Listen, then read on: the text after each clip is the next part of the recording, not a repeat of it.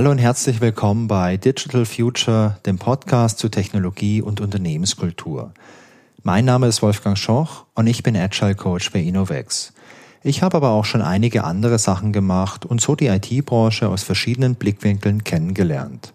Zum Beispiel als Softwareentwickler, als Experte für Suchtechnologie oder im Vertrieb. Ich freue mich, euch in jeder Folge des Podcasts eine Kollegin oder einen Kollegen vorzustellen und mich mit Ihnen über das jeweilige Fachgebiet zu unterhalten. So bekommt ihr einen Einblick in unseren technologischen und unternehmenskulturellen Alltag. In der heutigen Folge spreche ich mit meinem Kollegen Bernd Kaiser. Bernd ist Entwickler und er hat vor ein paar Jahren die Programmiersprache Rust für sich entdeckt. Heute ist Rust ein absolutes Trendthema. In unserem Gespräch unterhalten wir uns über die Geschichte und die verschiedenen Konzepte von Rust. Ich wünsche euch viel Spaß mit dem Gespräch. Hallo Bernd, schön, dass du heute da bist und ähm, ich freue mich auch auf unser heutiges Thema, denn wir unterhalten uns heute ja mal über was Schönes Technisches und zwar über eine Programmiersprache. Aber bevor wir uns über Rust unterhalten, würde ich mich freuen, wenn du dich mal ganz kurz vorstellst. Wer bist du und was machst du eigentlich so bei uns den ganzen Tag? Ja, hallo Wolfgang, vielen Dank für die Einladung. Ich bin Bernd, Bernd Kaiser. Ich arbeite bei Innovex im Standort Erlangen seit November 2022, also noch relativ frisch dabei. Und ja, normal im Alltag mache ich meistens Application Development, wie es hier bei Innovex so schön heißt, und bin dabei insgesamt immer recht breit aufgestellt. Also mache alles Mögliche von Backend zu Frontend über Hosting und ja, breites, breites Spektrum. Das ist wirklich ein sehr breites Spektrum. Ich habe ja damals auch beim Application Development angefangen hier bei Innovex. Mein Spektrum war nicht so breit. Ich habe nur Java-Entwicklung gemacht und habe mich da schön mit Java Backend-Entwicklung beschäftigt. Und äh, ich finde es immer cool, wenn ich mich heute mit Leuten unterhalte, dass das alles so ein bisschen breiter geworden ist und wahrscheinlich auch abwechslungsreicher, oder? Ja, also für mich ist es echt einer der Punkte, wenn man halt wirklich alles an so einem System macht, ne?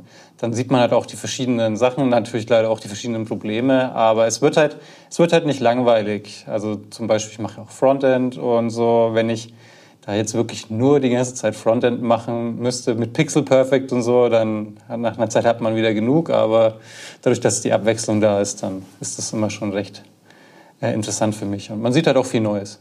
Weil du sagst, Java, ich bin jetzt nach vielen Jahren auch mal wieder in den JVM-Topf gefallen beim aktuellen Kundenprojekt mit Kotlin im Backend und ja, hört nie auf.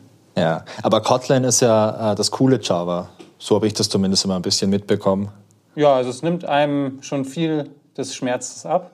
Aber gerade am Anfang, wenn man neues, so wie für mich erstes Kotlin-Projekt, ähm, muss man halt auch wieder ein paar Sachen lernen, dass man, ähm, ja, welche, wie es sich von Java unterscheidet und dann vor allem mit den Frameworks, äh, Spring Boot als Stichwort, da mhm. kann man dann schon ein bisschen in so Pitfalls reinfallen, wie es mir dann passiert ist. Aber das glaube ich gern.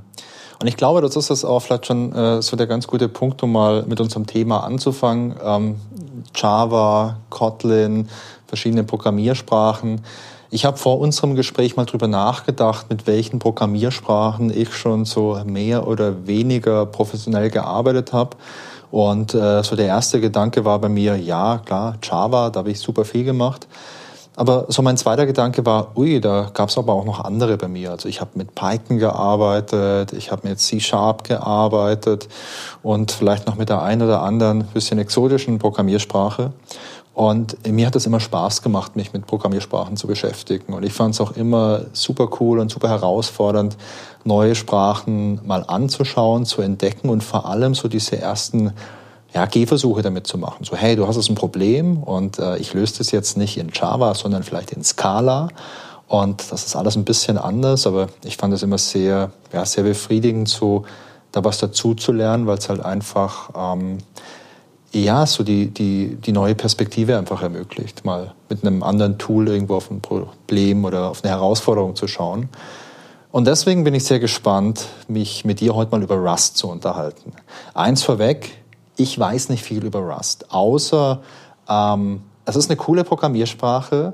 Momentan reden sehr viele über Rust und allein die zwei Gründe waren schon ausreichend dafür, mich heute mal mit dir über das Thema zu unterhalten. Und ähm, vielleicht können wir ja am Anfang anfangen. Woher kommt denn eigentlich Rust? Ja, also Rust kommt aus dem Hause Mozilla, kann man sagen. Also erst ging es los, war es so ein Pet-Project von einem Mozilla-Programmierer, der im Firefox-Team war. Und der hat das schon, also schon wirklich lange her, als Personal Project 2006 angefangen. Mhm.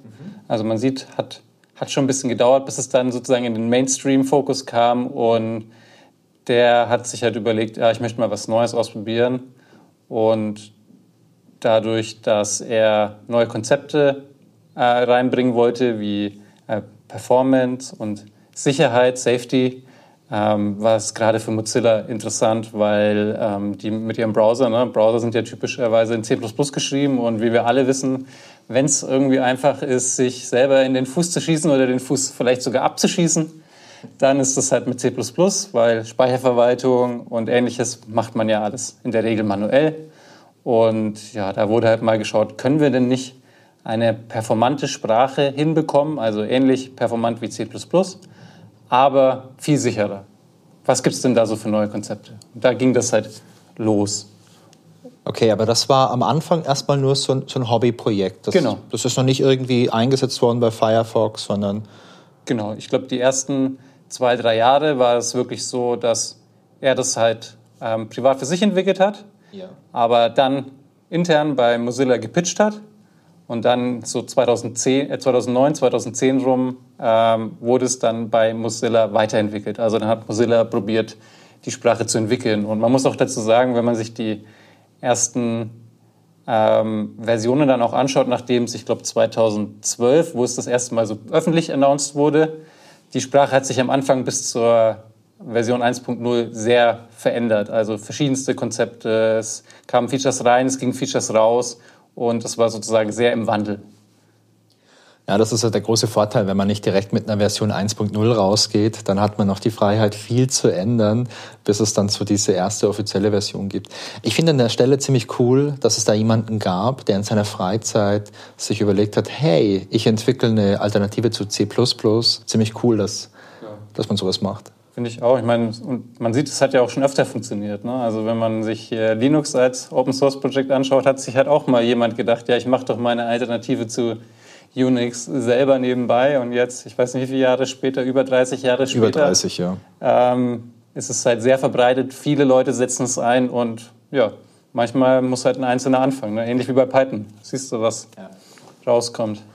Ja, ist ein cooles Beispiel auch dafür, dass es einfach äh, funktioniert, wenn man sich mit Dingen beschäftigt, auf die man Bock hat. Dass es nicht immer vielleicht ein Riesenprojekt sein muss mit ganz vielen Leuten, sondern dass manchmal auch so dieser, äh, dieser Samen äh, von einer einzelnen Person irgendwo ausgesät werden kann, aus, der was, aus dem was Großes entsteht dann. Okay, also ähm, Rust äh, fing an als, als kleines Hobbyprojekt von jemandem, der bei Mozilla gearbeitet hat. Nach ungefähr so roundabout sechs Jahren kam das auch mal so an die Öffentlichkeit. Es hat sich am Anfang viel verändert. Du meintest jetzt, äh, der Fokus bei Rust lag von Anfang an darauf, eine Alternative zu C++ zu sein und vor allem performant zu sein. Also C++ ist natürlich sicherlich neben Assembler die Sprache, wo man direkt mal dran denkt, wenn es um Performance geht. Und ich glaube, von den ganzen Hochsprachen sicherlich auch eine der performantesten, die mir zumindest einfällt. Also würde ich auch sagen, dass man halt dadurch, dass es eben solche Features wie Garbage Collection und so weiter standardmäßig nicht gibt und man sich halt selber darum kümmern muss, ja. kann man sich halt wirklich um alles kümmern und es hochoptimieren. Ja. Also ähnlich wie, wie C natürlich, was nicht ganz so hoch aufgehangen ist, sage ich mal wird es halt oft eingesetzt, wenn es um performance-kritische Sachen geht, aber es sind halt auch sehr alte Technologien. Ne? Aus hier, ich glaube, C plus 80er Jahre, seitdem, mm. wenn wir jetzt äh, 40 Jahre später sind, da sind schon viele Konzepte ins Land gekommen. Man muss aber auch dazu sagen, C mittlerweile sind die so weit, dass sie auch jedes Konzept in ihre Sprache aufnehmen und sozusagen immer noch viel größer machen. Ja, ich lese das ab und an mal oder so alle Jubeljahre mal auf irgendwelchen News-Seiten, dass jetzt wieder ein neues Release von dieser großen Standardbibliothek von C++. Mir fällt der Name gerade nicht ein. Also die machen jetzt jedes Jahr ein Release. Also, jedes Jahr jetzt? Ja, also früher war es, also jetzt ist es halt C++ 2022 oder, also, oder ich glaube jedes Jahr, also auf jeden Fall sehr oft, nachdem sich der Standard am Anfang sehr, sehr wenig geändert hat, sind sie jetzt dabei, wir machen viele Releases, wir nehmen viele Konzepte in unsere Sprache auf, was die Sprache halt immer noch sehr, sehr viel größer macht. Ja. Okay, und, und Rust sollte da ja auch dann so, ich sag mal, vielleicht so ein bisschen Neustart sein, ohne vielleicht so eine evolutionär aufgeblähte Sprache wie jetzt C++. Und äh, wie gesagt, du meintest, äh, ein Fokus war Performance und ein anderer Fokus war auch Security. Also auch in dem Fall würde man fast auch Safety mehr sagen. Ne? Also dass ich mir nicht so einfach selber in den Schuh, äh, Fuß schießen kann. Ne? Wenn man sich C++ anschaut, so viele Fehler und ähm, dann auch, auch mögliche Sicherheitsprobleme sind ja dann hier Use after free und solche Geschichten. Und Rust wurde von Anfang an sollten dir Tools an die Hand gegeben werden, um sowas zu vermeiden und um dadurch die Safety zu erhöhen. Und was, was auch noch für sie wichtig war, dadurch, dass Mozilla als Browserhersteller ähm, wollten sie Rust halt auch Multicore-mäßig einsetzen, ne? weil die Multicores sind ja immer wichtiger geworden, im, genau im Laufe der Zeit, ne? weil ja. äh, es immer mehr, immer mehr CPUs geworden, immer weniger äh, Gigahertz-Erhöhungen, sage ich mal, also Takterhöhungen. Und dadurch sollte dann Rust auch noch es ermöglichen, also Multi-Threading gut und sicher hinzubekommen, weil das ist ja auch äh, standardmäßig ein großes Problem gewesen in der, in der Welt davor, also in C und C++, dass man halt da sehr einfach Data Races bekommen kann. Mhm. Und das war auch so ein Punkt, dass sie unbedingt taggen wollten, weil im Browser hier so Sachen zeichnen kann man ja sehr gut parallel normalerweise. Ja, also klingt auf jeden Fall nach einem interessanten und hohen Anspruch an so eine Sprache. Ähm, Bernd, nimm uns doch mal mit äh, auf eine Reise durch die Sprache. Wie muss ich mir Rust vorstellen? Also beispielsweise, was eine ja, Syntax angeht oder was so generell den Style der Sprache angeht. Und ich glaube, wenn wir uns Sprachen anschauen, das sehen wir ja schon, ähm, ich weiß nicht, bei C++, äh, das sehen wir immer noch unsere Header-Files, ist was ganz Bekanntes von der Sprache, oder wir sehen teilweise eine sehr kryptische Syntax. Also jedes Mal, wenn ich mich an C oder C++ versucht habe, bin ich immer so ein bisschen gestolpert über diese äh, kryptischen äh, Funktionsworte, die da in C++ verwendet werden. Auf der anderen Seite haben wir sowas wie äh, Python, wo wir mit ganz wenigen Klammern auskommen dabei, ähm, auf äh, Einrückungen setzen, um irgendwelche Codeblöcke zu definieren. Und so gibt ja, gibt's ja in jeder Sprache so ein paar signifikante Sachen.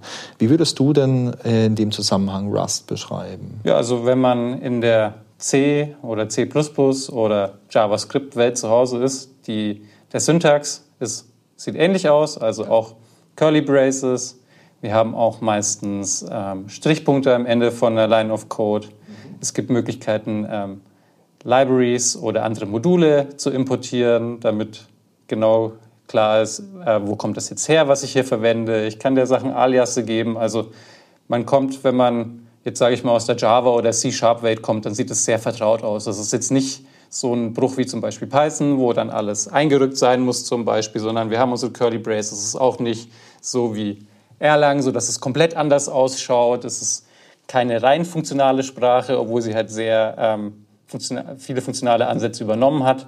Aber man kann sozusagen programmieren, wie man es gewohnt ist von den ähm, imperativen Sprachen. Ja, das heißt, wenn ich jetzt Umsteiger wäre von, von der Java-Welt auf Rust, müsste ich nicht direkt bei Null anfangen und mir neue Konzepte aneignen, sondern ich kann da ganz normal funktional oder objektorientiert rangehen. Ähm, da hast du schon was an, angesprochen. Also du, du wirst dich schon wie zu Hause fühlen, sage ich mal, ne? dadurch, dass das Syntax und alles sehr ähnlich ausschaut. Ja. Aber objektorientiert, bei Rust gibt es keine Vererbung. Oh. Das ist ähm, ähnlich wie bei Go. Ja. Ähm, wurde hier auch die Vererbung rausgenommen. Ich glaube, es gab mal kurz eine Version, wo sie drin war, in dieser Zeit am Anfang, also pre äh, 1.0, wo sehr viel passiert ist.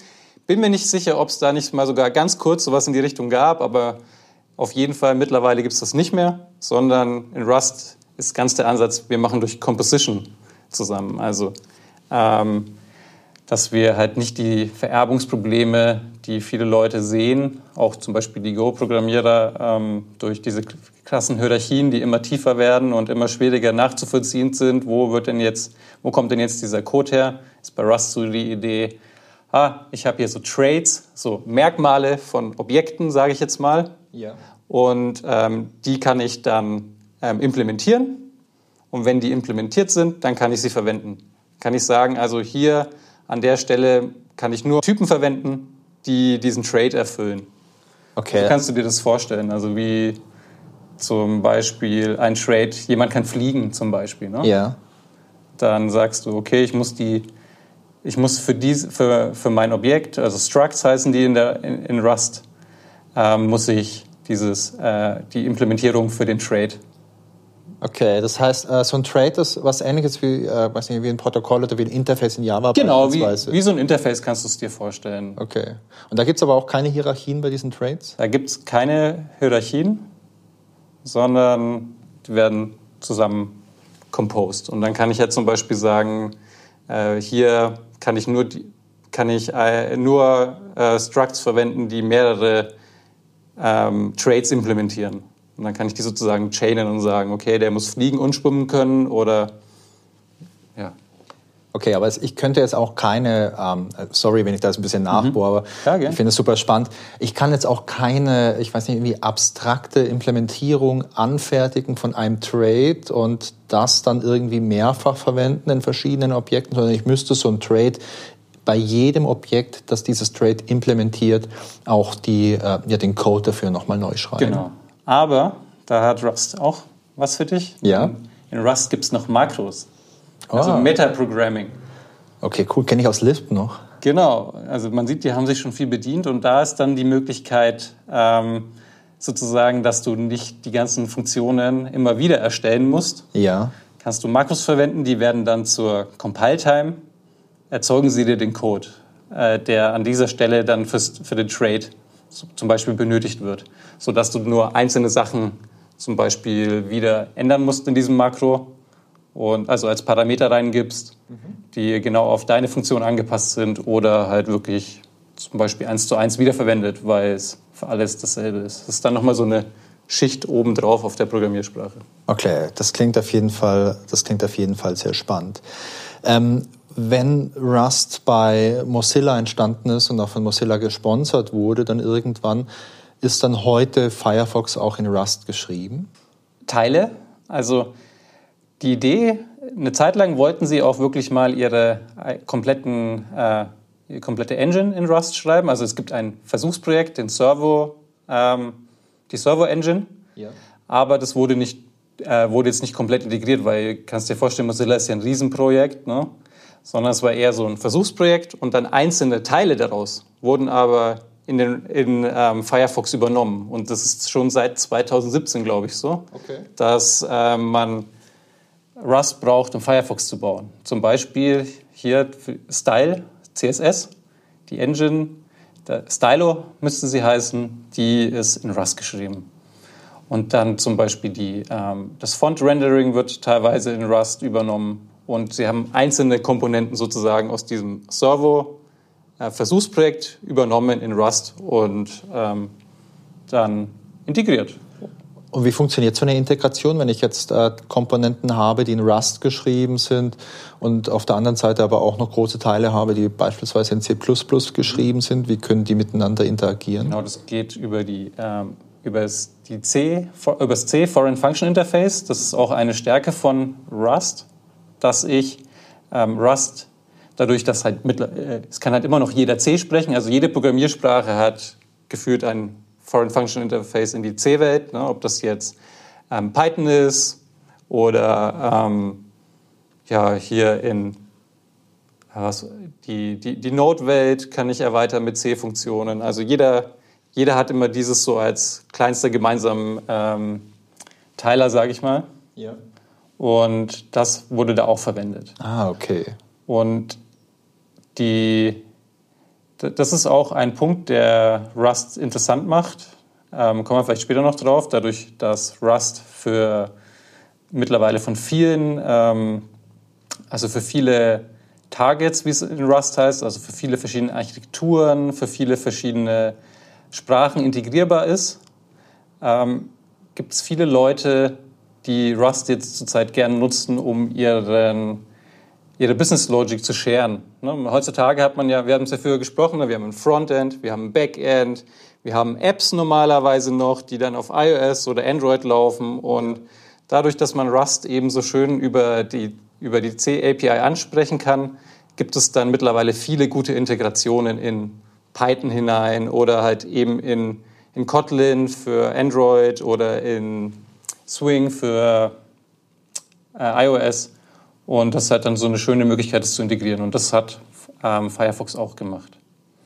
Okay, das ist natürlich cool, wenn du dann wirklich ähm, auch nur Teile in so einer Sprache schreiben kannst, weil ich meine, ich weiß jetzt nicht, wie groß das Firefox-Projekt ist, aber wenn du dann ein paar Millionen Zeilen Code hast, das ist ja einfach auch wirtschaftlich eine Sache, die du nicht stemmen kannst, um zu sagen, ich schreibe das jetzt oder ich lasse das jetzt mal eben neu schreiben.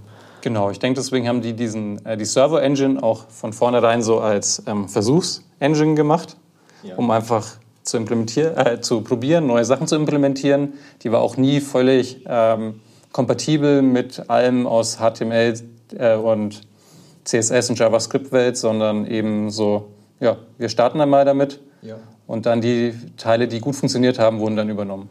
Ja, das ist ja generell auch immer ein guter, ein guter Ansatz, wenn du ähm, ja so Step by Step irgendwie so eine Migration vielleicht durchführen kannst oder so eine Modernisierung in dem Fall eher. Ja, sag mal, Bernd, ähm, wenn ich jetzt Rust habe und ähm, das vielleicht so eine Art C in modern ist, mit ein paar coolen Safety-Features, aber mit der gleichen coolen Performance, die ich jetzt schon in C hatte, gibt es dann überhaupt ganz spezielle Einsatzgebiete nur für Rust oder ist es vielleicht eher so eine Sache je nach Geschmack und persönlichem Gusto irgendwie? Ja, also Rust hat sich das Ziel genommen, ist eine General-Purpose-Sprache. Ja aber eben auch eine System äh, Programming Sprache. Also sozusagen, wir können komplette Systeme von oben bis unten damit erstellen. Also Rust ist mittlerweile ja auch im Linux-Kernel angekommen, wovon wir gesprochen haben. Ja. Seit kurzer Zeit ist es möglich, Treiber für den Kernel, also nicht die Core-Funktionalität selbst, aber für Treiber ist es schon zugelassen. Also dass man neue ähm, Treiber mit Rust für Linux schreiben kann. Und das zeigt so ein bisschen das Spektrum. Es gibt Leute, die machen damit ihre, ihre Web-Backends. Es gibt Leute, die, ähm, die schreiben Kernel-Treiber und ja, alles zwischendrin. Und natürlich auch noch so ein bisschen daneben auch noch Leute, die IoT-Devices damit schreiben. Da ah, gibt es extra, ähm, da gibt es dann extra Firmen, die sich darauf spezifizieren für verschiedene Embedded, Embedded Devices. Ja ähm, die Bindings zu machen, dass du Rust verwenden kannst. Dass du halt weißt, okay, hier wird das Register angesprochen und so weiter. Da hat man ja normalerweise immer so eine Art Konfigurationsschicht dazwischen. Und auch da ist Rust im Kommen. Und du hast ja gesagt, Rust ist eine Sprache, die äh, kompiliert wird, die dann auch nativ auf dem System läuft. Dann dürfte das ja auch überhaupt gar kein Thema sein, sowas auf einem Embedded Device irgendwie einzusetzen. Genau. Die Rust-Sprache ist auch extra so aufgebaut. Rust hat eine ähm, Standard Library, ja. die dir viele Sachen wie so Netzwerkzugriff und ähnliche Sachen ähm, erleichtert, damit du da nicht alles selber schreiben musst, was man halt von der Programmiersprache erwartet. Ja.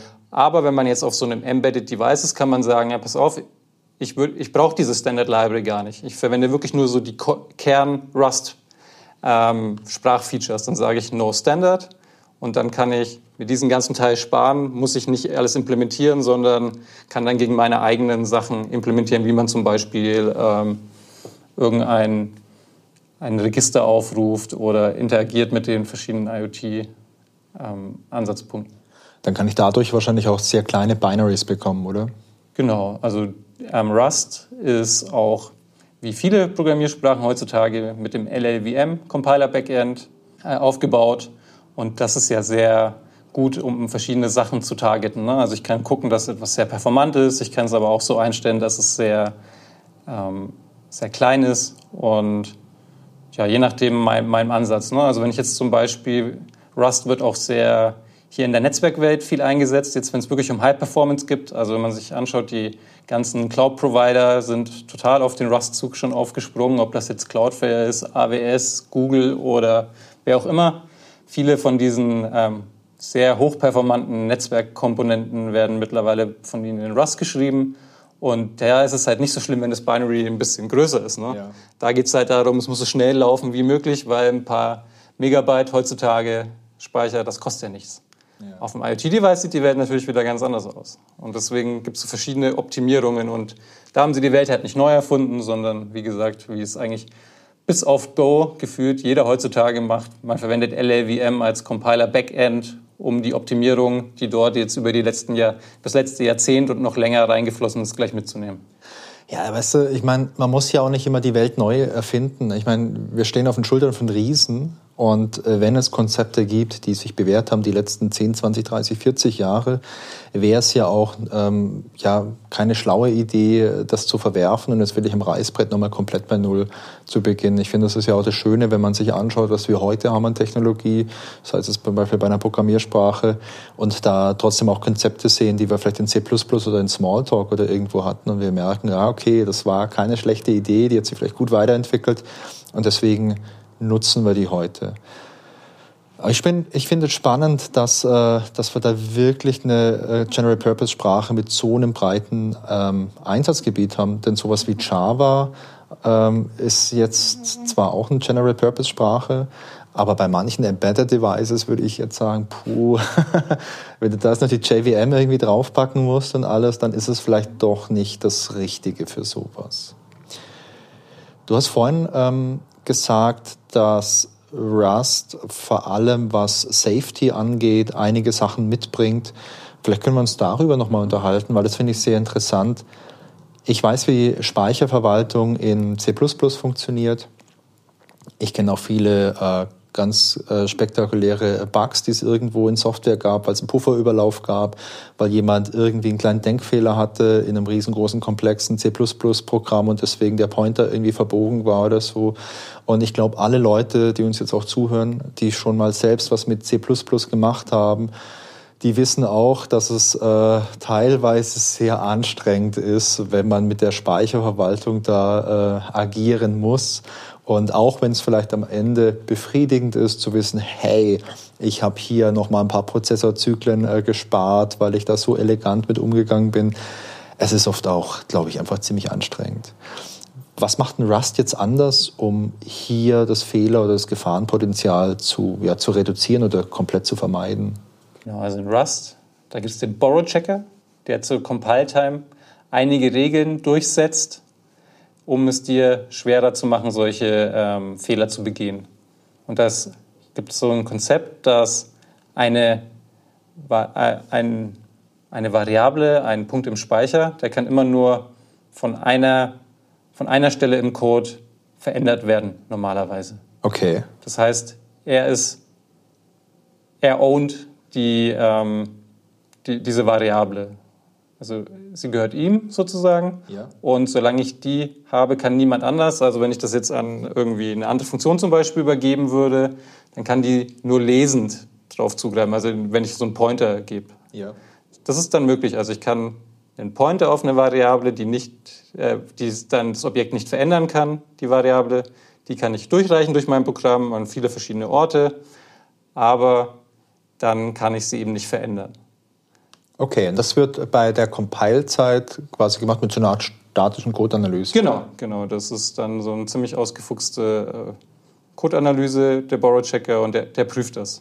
Und wenn ich dann sage, hey, meine Funktion, die möchte das aber dann doch verändern können, ja. dann gebe ich diese dann gebe ich dieses Objekt sozusagen weiter an die nächste Funktion. Aber dann, dann heißt es aber auch im, in der Konsequenz, dass die Funktion, die es ähm, am Anfang besessen hat, nicht mehr darauf zugreifen kann. Also sozusagen, es wird dann weitergegeben. Und das ist so ein bisschen neues Konzept, was mich am Anfang auch äh, zwei Versuche oder fast sogar drei Versuche gebraucht hat, bis ich in Rust so wirklich reingekommen bin, weil am Anfang kämpft man immer gegen diesen Borrow-Checker. So Fighting the Borrow-Checker ist so, das, das, gehört so dazu. Ja. Und vor allem die Rust-Welt, die ist ja ziemlich performant. Also jeder möchte dann seinen Code immer ziemlich performant erzeugen, äh, gestalten. Und dadurch, ähm, wenn man sich den anderen Code anschaut, sieht man auch, wie die Leute immer dieses, das möglichst optimieren. Und für den Anfänger ist es dann natürlich schwierig, weil er sieht halt immer schon dieses maximal optimierte. Und deswegen möchte ich jetzt einen, die also sich überlegen, mit Rust anzufangen, gleich mitgeben, am Anfang gern mal Sachen kopieren. Ne? Es gibt die Möglichkeit, Sachen zu klonen. Und dann habe ich, dann hat mein, ähm, meine zweite Funktion dann ihre eigene ihr eigenes Objekt, das von dem anderen erstellt wurde. Und die erste Funktion hat es aber weiterhin noch. Und die arbeitet halt jetzt drauf. Wie zum Beispiel ein schönes Beispiel sind Strings. Yeah. Wenn man sich das anschaut, in Python zum Beispiel ist jeder String immutable. Yeah. Wenn ich den sozusagen irgendwie an den String am Ende was hinzufüge, dann wird einfach ein neuer String erstellt und der alte ist immer noch da. Und in Rust ist das per Default nicht so. Da würde man da wirklich diesen, ähm, diesen String zwischen den verschiedenen Funktionen herumgeben und eben um das ähm, zu vermeiden, kann man sie auch einfach klonen. Das ist natürlich dann nicht so performant, deswegen in der Rust-Welt eigentlich nicht so gesehen. Aber zum Einstieg ist es immer sehr einfach, wenn man diesen Borrow-Checker sozusagen erstmal ein bisschen umgeht, indem man die Performance halt ein bisschen äh, leiden lässt. Okay. Ähm, muss ich mich dann in Rust trotzdem noch um die Speicherverwaltung selber kümmern? Nee, also die, wenn Rust merkt automatisch, wenn es niemand mehr nutzt, also wenn, ähm, wenn nicht mehr darauf zugegriffen wird ja. und ähm, räumt es dann auf. Okay, also wenn es dann keine, keine Referenz mehr gibt auf irgendein Objekt im Speicher, oder? Genau, aber das passiert alles zur, also nicht zur Runtime. Es gibt keinen Garbage Collector, ja. sondern durch diesen Borrow Checker und dieses System weiß das Programm einfach, okay, jetzt gibt es niemanden mehr, der das verwenden kann, ich räume es auf. Okay, das heißt, das wird schon zur Compile-Zeit überprüft. Das ist aber ganz schön ausgefuchst, oder? Genau, da, also ich glaube, da, sind, da ist sehr viel Energie reingeflossen. Ja. Und es, ja, es, das macht es halt eben, die, bei Rust wird immer probiert, so diese Zero Coast, alles sollte möglichst keinen extra Aufwand erzeugen, damit es halt performant bleibt. Und so ein Garbage Collector, der der kann ja für sehr viele Probleme sorgen. Ne? Also hier so Performance-Spikes, die man auf, also auf einmal dauert es alle x Sekunden viel länger als sonst und man checkt erstmal im ersten Moment noch gar nicht, was ist das. Und dann, ah, okay, jetzt ist der Garbage Collector angesprungen, muss seine Sachen machen, bevor alle anderen wieder weitermachen können. Ja, du, ich erinnere mich da an Projekte, wo wir sehr, sehr große Sachen hatten, wo wir mega Performance-Probleme hatten. Und dann hast du halt äh, den Speicher mal angeschaut ähm, von der JVM und das ist der klassische Sägezahn gewesen. Du hast immer gemerkt, Speicher wird voll, voll, voll, voll, voll. Du kommst an die Grenze, wo der Garbage Collector dann mal ranpackt und dann geht erstmal ein paar Sekunden gar nichts, weil der Garbage Collector hier arbeitet. Dann sinkt wieder dein Speicher und dann geht's wieder hoch. Und ich glaube, alle Leute, die schon mal in Java äh, was programmiert haben, kennen den Java-Sägezahn vom Garbage Collector, der zuschnappt. Genau, und in Rust muss man sich da in der Regel eigentlich nicht drum kümmern. Ja. Es gibt aber auch die Möglichkeit, dass man, ähm, wenn man diese Regeln, die der Borrow Checker enforced, nicht, ähm, wenn die nicht ins Konzept passen, weil sie zum Beispiel für, was wurde jetzt immer als Beispiel genannt, hier so für Videocodecs und so weiter, wo äh, verrückteste Sachen auf Array-Elementen gemacht werden und so weiter, die einfach die Regeln brechen würden, dann kann man sagen, okay, hier dieser Block, der ist unsafe, ja. mache ich einen unsafe-Block auf und da kümmere ich mich dann wirklich selber drum. Da kann ich dann die Regeln vom Borrow Checker brechen und zum Beispiel auch sagen, okay, hier räume ich den Code manuell, äh, den Speicher manuell auf. Aber in der Regel braucht man das nicht. Okay. Und die, das, die coole Idee an diesem Unsafe-Block ist, dadurch, dass man den ziemlich leicht finden kann, nämlich dass man nach diesen Blocks sucht in seiner Codebase, dann weiß man sofort, okay, wenn jetzt irgendwas doch nicht passt, im Speicher, ne? dann schaue ich doch mal in diese Blöcke rein, weil die restlichen, ähm, die restlichen Sachen sind ja vom Compiler geschützt. Ja. Und ja, aber es ist auch in der Rust-Welt jetzt immer mehr angekommen, so gut wie möglich auf diese Unsafe-Blöcke zu verzichten, weil Rust entwickelt sich immer noch sehr stark weiter und die neuen Language-Features machen es immer mehr und mehr unnötig, dass man diese Blöcke braucht. Ja, das ist cool, wenn es in der Sprache noch so eine starke Progression gibt. Ja ähm, ja, echt interessant mit, diesen, mit diesem Borrow-Checker, hast du es genannt. Mhm. Braucht dann der Rust-Compiler länger als ein C++-Compiler? Also der Rust-Compiler ist schon nicht der schnellste, würde ich sagen. Ja. Also ähm, man, man merkt bei der Entwicklung schon teilweise, dass man jetzt warten muss am, am Ende, bis es wirklich komplett das Binary da ist. Also ich meine jetzt auch im Development-Mode. Im Release-Mode, da wird ja noch mehr optimiert und so, aber das ist, ähm, das ist ja okay, weil das macht man ja nicht so oft und dass da LLVM dann so gut wie möglich probiert, alles ähm, rauszuholen, das möchte man ja in der Regel auch, ne? da kann man dann schon ein bisschen extra warten. Aber gerade wenn man es zum Beispiel mit Go vergleicht, wo der Compiler so lightning fast ist, ja. das ist bei Rust nicht der Fall. Aber da hat sich jetzt in den letzten Jahren auch viel getan, wurde auch immer besser, aber es ist schon noch so ein bisschen der Punkt bei der Entwicklung, dass man manchmal merkt, dass man jetzt auf den Compiler warten muss. Okay. Ähm, merkt man das dann auch negativ bei der Entwicklung? Also du hast gerade gesagt, dass es, das ist auch langsam, aber ist das jetzt was, wo ich keine Ahnung, wenn ich jetzt, äh, wenn ich jetzt in meinem Entwicklungsworkflow bin, wo ich mir dann mal ein Tässchen Kaffee machen kann, oder ist es eher so, oh, es nee. dauert ein paar Sekunden länger? Ja, das also es kommt je aufs Projekt an, vor allem je dem, wie viele andere Libraries, die in Rust Crates genannt werden, wie viel man da verwendet. Und dann kann das schon größer werden. Aber wenn man seinen Code aufteilt, auch in diese Crates, und dann sozusagen seine einzelnen Module hat, die sind dann relativ schnell in der Entwicklung. Ja. Nur das Zusammenlinken, wenn man dann mal wieder alles integriert bei einem großen Projekt, das kann am Ende dann schon ein bisschen dauern. Okay. Und beim Code schreiben selber hat Rust aber auch coole Tools, also Language Server, ähm, die es einem erlauben, dass die IDE sozusagen schon mit so einer Art Compiler spricht die ganze Zeit ähm, und die halt sagt, okay, hier, das ist diese Variable hat diesen Typen, hier hast du einen Fehler gemacht und du musst sozusagen dieses Kompilieren gar nicht immer selber anstoßen, halt wie man es aus anderen Programmiersprachen wie in der Kotlin-Welt zum Beispiel auch gewohnt ist, ne, dass die IDE einem da viel abnimmt. Okay, das ist ein gutes Stichwort IDE und Tools. Wie sieht es denn da aus? Weil ich glaube, so eine gute IDE macht ja auch schon viel aus. Ich weiß nicht, äh, ich habe mit Eclipse angefangen, ernsthaft äh, beruflich zu arbeiten. Und wenn ich ähm, so meine Erfahrung von Eclipse vergleiche mit anderen IDEs, muss ich sagen, andere IDEs haben viel mehr Spaß gemacht. Ja, bei Rust gibt es ich würde sagen, zwei große Projekte. Ja.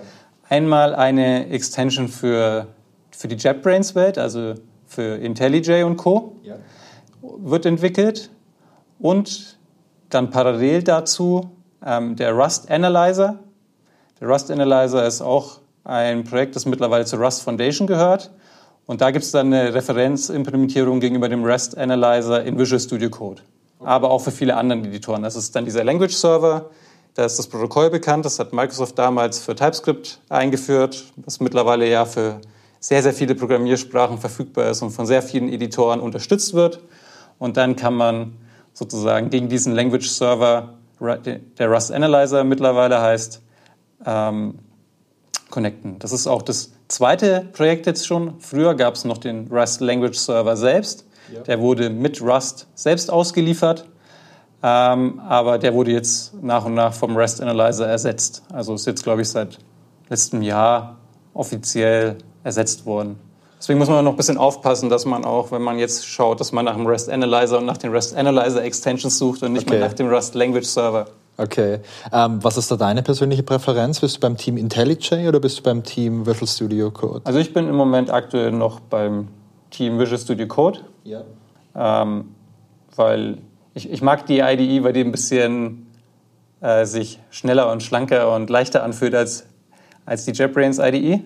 Ja. Und man muss auch dazu sagen, dass da alles halt Open Source ist, auch was ich benötige. Ich glaube, für IntelliJ, wenn man da den Debugger möchte, muss man es bezahlen, aber da bin ich mir jetzt nicht ganz sicher. Also die Rust Extension selber, die ist auch Open Source. Ähm, für IntelliJ gibt es ja auch eine Open Source Variante. Ja, also ich habe, äh, also was du da beschreibst, ich muss gerade ein bisschen schmunzeln, so ging es mir auch, als ich damals mit IntelliJ angefangen habe, kam mir das auch viel schlanker und moderner vor als jetzt Eclipse mit seinen 10.000 gefühlt Plugins, die alles verlangsamt haben. Und ähm, für IntelliJ von JetBrains, genau, da gibt es eine Open-Source-Variante und es gibt aber auch verschiedene kommerzielle Modelle. Ich glaube, vom Umfang sind die alle ähnlich. Die unterscheiden sich jetzt nur, glaube ich, ob du eine Personal-Lizenz hast oder ob du so eine Floating-Lizenz, Unternehmenslizenz hast. Ähm, genau. Aber Visual Studio Code hat in den letzten Jahren auch super viel, äh, super viel Marktanteil gewonnen in vielen Bereichen.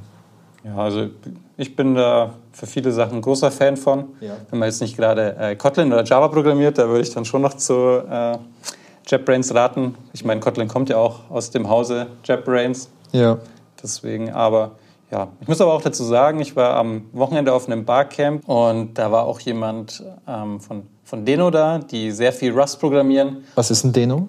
Das ist eine alternative JavaScript Runtime, also Alternative zu Node.js. Okay. Und ähm, er sagte zu mir, er bevorzugt ähm, JetBrains. In dem Fall, weil die mittlerweile noch ein bisschen besser ist. Aber habe ich selber noch nicht so ausprobiert, muss ich jetzt aber auch mal evaluieren. Ja, man kann ja auch beide einfach mal kostenlos ausprobieren. Ich meine, wenn Visual Studio Code ist sowieso gratis, weil es komplett Open Source ist. Und von, äh, von der JetBrains IDE von IntelliJ kannst du ja auch die Open Source Variante runterladen und die mal ordentlich auf Herz und Nieren testen. Genau, und ich glaube auch die beste Integration davon hat C-Line, also das Produkt von JetBrains, ja. wo ähm, Rust sozusagen am besten integriert ist. Die haben ja immer diese verschiedenen Produkte, ob das jetzt WebStorm, PHP Storm, IntelliJ und was sie sonst noch alles haben. Und C-Line ist da die Rust-Alternative. Okay. Wo der Support schon ziemlich gut vorkonfiguriert ist und man nicht alles selber installieren muss. Okay, ja, cool. Ja, wie sieht es denn, äh, denn außerhalb von der IDE aus? Äh, vermutlich, was das sonstige Ökosystem angeht, ist Rust wahrscheinlich mittlerweile auch sehr gut aufgestellt, oder? Also, weiß nicht, Unterstützung in Build-Servern, äh, Bibliotheken etc. Genau, also Rust hat ein sehr, sehr gutes Ökosystem meiner Meinung. Also vor allem haben sie auch ein cooles Tool, um Rust selber zu installieren. Das heißt Rust Up. Das erleichtert mir das Installieren nicht nur für mein Target, also jetzt hier zum Beispiel für hier mein Rechner ist ein Linux-Rechner, der auf AMD 64 läuft. Ja. Aber da Rust auch sehr gut im Cross-Kompilieren ist zu anderen Plattformen wie zum Beispiel nach Windows, ähm, AMD 64-Systemen, kann ich sagen, hey, installiere mir doch auch mal die ganze Toolchain und so weiter für ähm, andere Targets. Also es ist sehr einfach, sein Rust up-to-date zu halten oder zu updaten. Und auch das Ökosystem, was die Libraries angeht, ist mittlerweile sehr gut. Also bei Rust heißt, heißen die Libraries ja Crates. Ja. Und dann gibt es Crates.io und da findet man sehr viele Libraries. Und ja, der, der Package Manager Cargo ist auch super. Also da merkt man auch schon, wie viel sie halt gelernt haben von den anderen Package Managers. Und kann, also kann ich jedem nur empfehlen, auch wie einfach es ist, dann ein neues Projekt damit zu starten. Sage ich Cargo New, dann ist alles schon da und die Sachen zu installieren, es geht alles super. Also es ist ein super Bildtool. Es ist nicht so wie in der C++-Welt, wo es 100 Bildtools gibt, sondern... Ja, da gibt es Make, oder? Make, CMake, Ninja und was noch alles. Wenn man sich Google Chrome anschaut, ist äh, gefühlt ja alle zwei, drei Jahre ein neues Bildtool wird da verwendet. Und bei Rust gibt es einfach nur Cargo. Und das hat dann auch noch so andere Vorteile. Zum Beispiel Rust hat halt auch gleich gesagt, hey, wir formatieren unseren Code jetzt immer so. Der Formater ist auch Teil davon. Dann sage ich, okay, äh, formatiere mir meine ganze Codebase, dann sieht die bei jedem Code, äh, bei jeder Codebase in jedem Rust-Projekt genau gleich aus. Es gibt keine Streitereien mehr, wie Code formatiert werden muss. Und auch sowas wie Linter heutzutage. Also für mich, ich bin so ein absoluter Freund von äh, Lintern. Sachen, die man sozusagen nicht so machen sollte, obwohl sie die Sprache erlaubt. Also ich mache ja auch viel JavaScript oder TypeScript mittlerweile. Da kann man ja auch gefühlt alles machen. Und da so ein Linter, der einem da noch mal ein bisschen mehr auf die Finger haut und Best Practices mitgibt, wird von Rust auch mitgeliefert. Und teilweise auch probieren sie dann erst diese neuen Regeln aus im Linter und manchmal wandern die dann auch in, den, in die Sprache selber, denn Rust hat auch noch ein sehr cooles Konzept. Also ich habe ja gesagt, seit 2015 gibt es die Rust-Version 1.0. Ja. Und Rust hat sich gesagt, wir möchten die Rückwärtskompatibilität nicht brechen, damit die Leute weiterhin ihre Sachen auch noch von vor Jahren verändern können. Aber weil sich die Sprache ja noch anpasst, sondern immer weiterentwickelt. Manchmal muss ich halt doch so ähm, Sachen einbauen, die die Rückwärtskompatibilität brecht. Ja. Aber damit mein alter Code noch kompiliert trotzdem, hat Rust Editions eingebaut. Es gibt also jetzt mittlerweile schon ähm, drei Editions, nämlich die Standard Edition 2015, also wo es auch noch nicht da steht, Edition 2018 und Edition 2021. Also alle drei Jahre kommt eine neue Edition und dann kann ich die eben für mein Modul, für meine Library oder für mein ganzes Projekt in dieser Edition aktivieren. Ah, okay. Und dann wird halt ähm, mein Hauptprojekt zum Beispiel in der Edition 2021 jetzt standardmäßig gebaut, wo es Keywords gibt, die in der Edition 2015 noch keine Keywords waren, wie zum Beispiel async. Also eine Sprachvariante dann zur Genau, eine Sprachvariante, aber meine alten Libraries, die halt für 2015 gebaut wurden, kann ich immer noch kompilieren. Ja, das ist natürlich ziemlich cool. Ich meine, das ist ja echt schlimm, wenn du dann irgendwie äh, ein großes Projekt vielleicht hast mit Code und du möchtest vielleicht auf die aktuellste Version, weil ich meine, es kann ja auch sein, dass im Compiler vielleicht irgendwie ein Fehler drin ist oder eine Sicherheitslücke und man merkt das irgendwie. Und wenn du jetzt wegen so einer Veränderung am Sprachstandard jetzt äh, große Teile Legacy Code überarbeiten müsstest, dann würde man es vielleicht in einem großen Unternehmen nicht machen, weil man die Zeit oder das Budget nicht hat. Und dann hast du so, dass, äh, was ich auch schon erlebt habe, dass in äh, Firmen irgendwie Java-Software noch läuft auf einer uralten JVM, für die es seit zehn Jahren keine Sicherheitsupdates gibt. Und der Grund ist nicht, dass man nicht die Zeit hat, die JVM zu aktualisieren, sondern weil man die Zeit nicht hat, um den ganzen Code zu aktualisieren, weil der läuft halt nicht mehr. Mhm. Ja, ich finde das eigentlich einen sehr guten Kompromiss, ja. dadurch, dass das dann auf Crate-Ebene sozusagen ist. Und dann kann ich sagen, okay, das ist jetzt von 2015 noch, das kompiliert aber genauso wie das 2021 und am Ende kann ich alle zusammenlinken für meine neue Binary. Und natürlich muss das Hauptprojekt halt dann auch 2021 unterstützen, wenn ich halt ein 2021 da habe, also einen aktuellen Compiler verwenden. Aber das ist ja eigentlich kein Problem, dann einzelne Module ja. sozusagen, wenn man seine Kapselung gut gemacht hat, wieder zusammenzuschalten. Das haben sie also da sehr gut gelöst. Also klingt auf jeden Fall nach einem super spannenden Konzept. Ja, sag mal, ähm, ich habe hier so eine kleine Kristallkugel. Ähm, wenn du da reinblickst, was ist denn so deine Prognose für die Zukunft? In was für eine Richtung wird Rust gehen? Wird Rust vielleicht C ablösen vom Stellenwert her in den nächsten Jahren, vor allem für Neuentwicklung? Oder wird es parallel existieren und Firmen oder, oder Leute entscheiden sich ganz bewusst für Rust oder für C aus irgendwelchen Gründen? Ja, also ich denke, ähm, es wird sich mehr etablieren, gerade in diesem Bereich. Also gerade auch Microsoft hat, ich glaube schon vor ein, zwei Jahren gesagt, dass sie jetzt voll auf Rust setzen wollen, wo sie sonst C++ entwickeln. Ich denke aber nicht, dass es ähm, C++ vollkommen ersetzen wird. Dadurch ist einfach schon zu viel da ja. in C++. Und auch, wenn man sich gerade anschaut, ähm, hier so in der Luftfahrtindustrie zum Beispiel, wo es halt zertifizierte Compiler gibt, gerade so für C, die halt mit einem Haufen Aufwand vor Jahrzehnten zertifiziert wurden, ähm, da wird man schon länger brauchen, bis man dann sozusagen diesen Aufwand nochmal macht, um das dann zu zertifizieren. Aber gerade so bei Projekten, wo ich was neu anfangen kann, wo es keine so äh, krasse Regulierungen gibt, ähm, denke ich schon, dass es sich durchsetzen wird bei so hochperformanten Sachen. Also man sieht vor allem, wenn man sich jetzt die Cloud-Provider anschaut, ja. für diese Teile, die halt wirklich, wirklich performant sein müssen, wo es halt um viel äh, Geld geht, wenn äh, mehr Ressourcen gebraucht werden. Da sind die schon ziemlich auf Rust aufgesprungen. Also es ist mittlerweile auch so, ähm, da haben wir noch nichts dazu gesagt, Rust ist mittlerweile in der Foundation organisiert, durch die Rust Foundation selber. Also es ist jetzt nicht mehr Teil von Mozilla.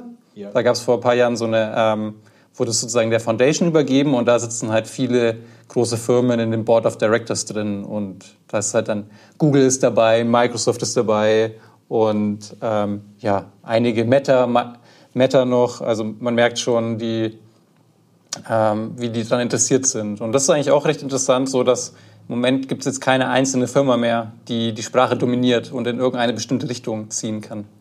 Ja, das ist aber ein gutes Zeichen, weil dann kann so ein Standard ja auch wirklich langfristig existieren, wenn nicht eine Firma nur ihre eigenen Interessen da durchboxen will. Genau, es erinnert mich ein bisschen so an, an den Linux-Kernel, obwohl da das Setup nochmal ganz anders ist durch die äh, GPL-License, ne, wo es jetzt eigentlich gar nicht mehr möglich ist, das sozusagen irgendwie wieder umzubauen.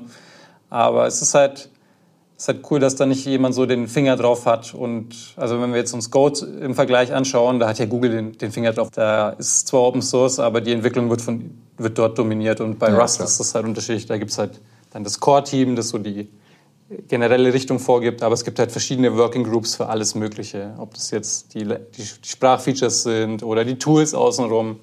Und das finde ich da auch sehr interessant. Man muss aber auch dazu sagen, dass das nicht ohne Kontroverse ist. Also gefühlt alle ein, zwei Jahre gibt es mal irgendwie so eine Kontroverse. Das letzte Mal ging es dann um hier die Rust Foundation hat so rechte äh, Regeln aufgestellt, wann man das Logo verwenden kann und dem, das Wort Rust und so weiter. Da gab es dann sehr viel Kritik. Aber ja, ich denke, es ist aber immer ein gutes Zeichen, weil nur was nicht verwendet wird, das ist kontroversfrei, sage ich mal. Ne? Also ja, du, es, es, entsteht immer Reibung, wenn, wenn Leute irgendwo ranarbeiten und was verwenden. Ja. Ähm, wird Rust auch so im klassischen Business-Umfeld verwendet? Also da habe ich immer noch den Eindruck, dass Kotlin und Java sehr dominierend sind für so die ganz klassische Business-Software, die jetzt nicht so krass High-Performance-mäßig aufgestellt sein muss. Ähm, ja, das, das würde ich auch so sehen, dass das erst noch im, im Kommen ist und man muss auch gucken, ähm, ob es sich, für, also dadurch, dass es ja wirklich so General Purpose ist, ja. Ich denke auch nicht, dass es sich für jeden Bereich absolut durchsetzen wird. Also es gibt Leute, die schreiben ihre Web-Backends mit Rust, weil es da sehr gute, äh, sehr gute Frameworks und Tooling gibt. ja. aber man hat halt eine größere Lernkurve am Anfang. Aber dadurch, dass es halt, wenn es dann erstmal läuft, dann läuft es normalerweise halt wesentlich besser als, sagen wir mal, in der Kotlin Java Welt, wo mir halt doch mal zur Laufzeit gerne mal alles um die Ohren fliegt. Ähm, hier Null Pointer Exceptions und Co. sage ich jetzt mal. Ja. Was jetzt zwar schon besser geworden ist, aber trotzdem. Und ich denke, das wird sich sehen, wie, wie sehr es sich insgesamt etabliert, weil wenn es sich in einigen Bereichen stark ähm, etabliert, dann strahlt es natürlich auch aus, ne? weil dann hat man halt schon mal die Projekte und dann macht man damit weiter. Und wo denke ich, wo sich es auch noch sehr etablieren wird, ist halt da, wo es sehr auf Zuverlässigkeit auch ankommt, also nicht nur auf Performance, sondern dass mein Code halt passt, dadurch, dass der Rust-Compiler sehr, sehr streng ist und dir überall auf die Finger haut.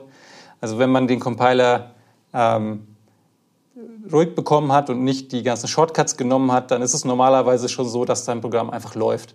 Klar, du kannst logische Fehler reinmachen, ne, wenn also deine Business Logic nicht passt und so, aber das Problem hast du ja immer.